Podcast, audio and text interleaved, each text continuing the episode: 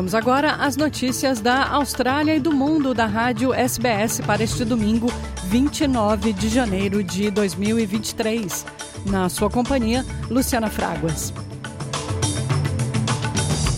Uma senadora do Território do Norte alertou contra a intervenção das Forças Armadas na região como resposta ao aumento da criminalidade em Alice Springs. A senadora Malarney McCarthy disse à Sky News agora há pouco que ainda há muito trauma nas comunidades dos povos indígenas desde a intervenção federal em 2007.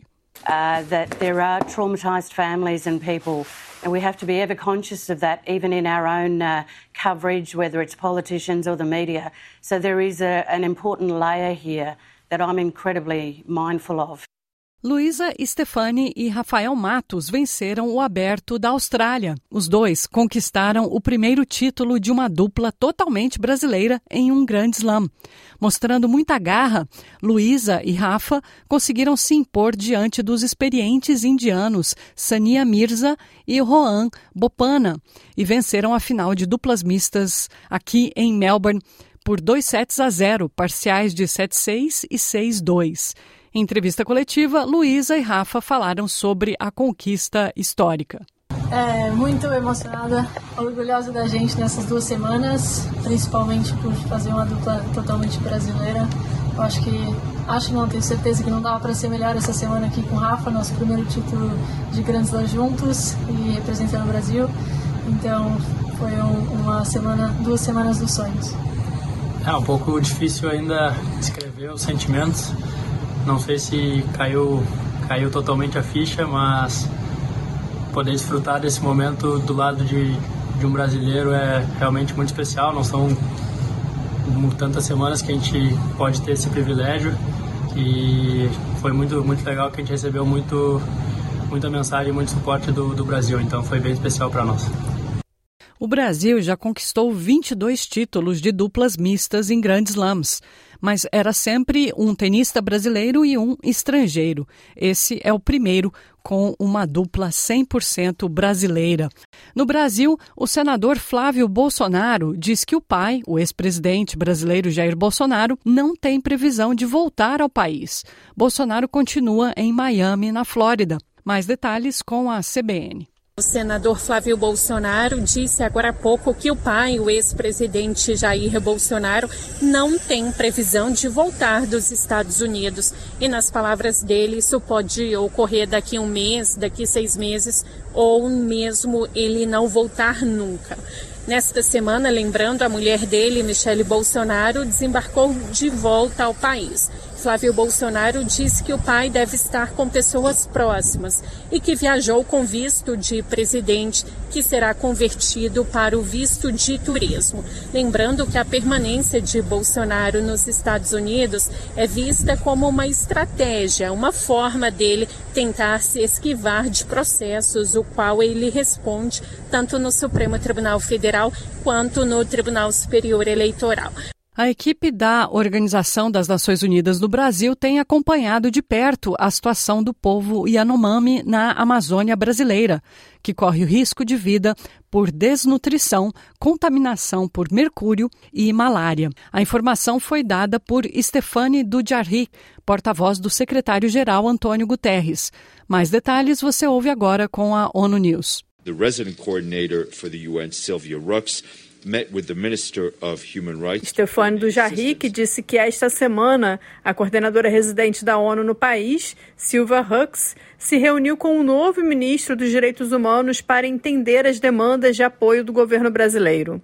Ele informou que 12 agências da ONU estão preparando uma proposta de resposta integrada, oferecendo apoio imediato para atender as necessidades emergenciais da comunidade, além de iniciativas de desenvolvimento sustentável voltadas para saúde, nutrição e segurança alimentar. Segundo agências de notícias, 700 membros da comunidade indígena Yanomami estão passando fome por causa da presença de garimpeiros armados que teriam afastado profissionais dos postos de saúde.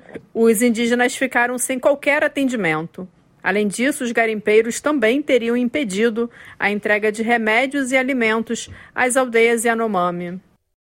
Manifestantes nos Estados Unidos continuam a protestar contra a brutalidade policial após a divulgação de um vídeo mostrando Tyre Nichols sendo espancado por cinco policiais, todos negros, da cidade de Memphis. O vídeo mostra imagens do jovem de 29 anos que foi parado no trânsito, retirado à força do seu carro e espancado enquanto gritava pela mãe. Os policiais foram demitidos e presos. Todos, com exceção de um, vão responder ao processo por homicídio em liberdade sob fiança. Um continua detido, os outros quatro estão em liberdade sob fiança. Al Shapperton, que dirige a rede de ação nacional contra a brutalidade policial, estará presente ao funeral de Nichols na semana que vem.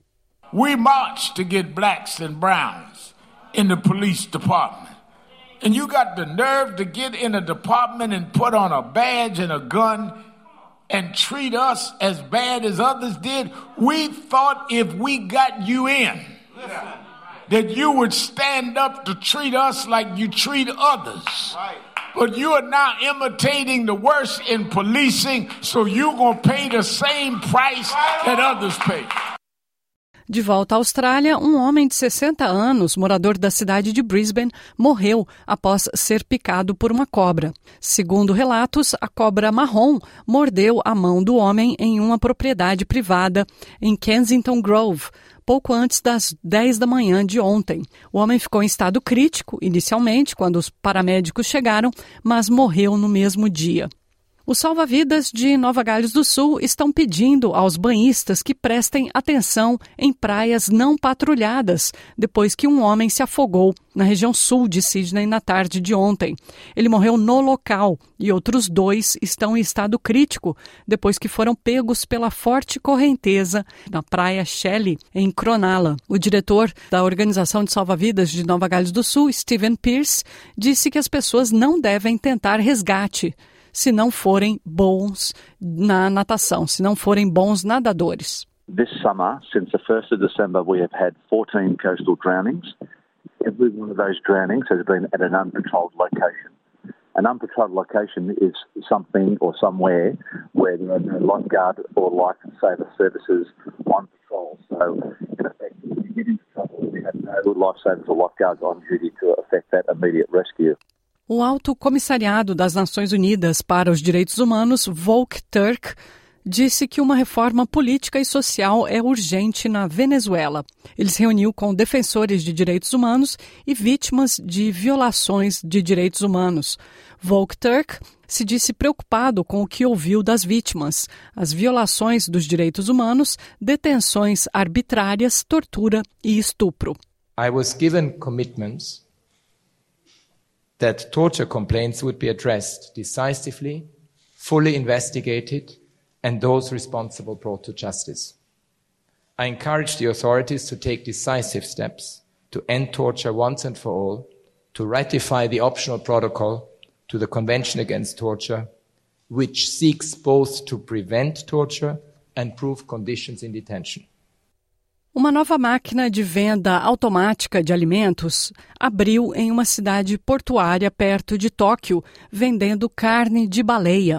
A máquina automática da Kujira vende sashimi de baleia, gordura de baleia, bife e carne de baleia em lata. Os preços variam de 6 a 19 dólares australianos. A carne vem de baleias capturadas nas costas japonesas. Konobu Kubo é o porta-voz da empresa por trás das máquinas de venda automática, a Kyodo Senpaku Company.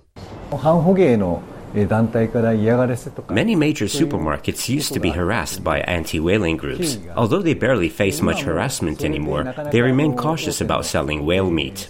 As a result, there are many consumers who want to eat but cannot find or buy whale meat. We launched vending machines at unmanned stores for those people.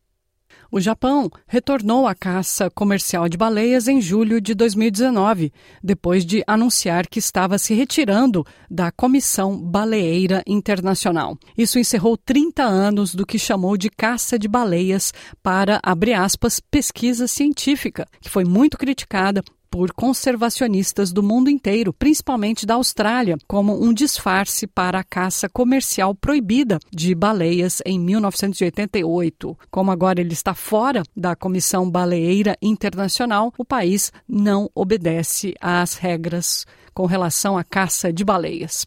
Milhares de professores e profissionais da educação pública em Portugal marcharam por Lisboa, exigindo respeito, melhores condições de trabalho nas escolas e melhores salários. Segundo organizadores, pelo menos 80 mil pessoas marcharam entre o Ministério da Educação e o Palácio Presidencial na tarde de ontem, deste sábado. Vamos ouvir alguns desses manifestantes entrevistados pela agência Associated Press. São os salários que não correspondem minimamente àquilo que é uh, a nossa a importância da nossa profissão para a sociedade. É o tempo congelado. É, no meu caso, eu tinha nota para subir de escalão e fiquei retida no quarto escalão com o peso no salário que isso, isso tem. Uh, mas se calhar o motivo maior de todos, que mobiliza toda a gente, é uh, sentirmos o desrespeito e, e em simultâneo não estamos a conseguir fazer para os nossos alunos aquilo que nós queremos.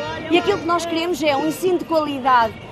Uma das reivindicações mais importantes, sem dúvida, que é a contagem do meu tempo de serviço. Eu tenho 55 anos, não posso ficar sem 6 anos e meio na minha carreira, porque senão daqui a pouco vou-me reformar. Eu atualmente ainda estou no quarto escalão, vou-me reformar em que escalão? Muito cá em baixo. Depois isso também vai afetar a nossa reforma. Baixos salários na carreira, baixos salários na reforma. É, é um desrespeito para connosco, para com a nossa profissão e tem que entender de uma vez por todas que a educação é o pilar de qualquer sociedade e, portanto, só quem não quer pessoas instruídas que possam defender os seus pontos de vista, que possam argumentar, é que pode tratar assim a educação.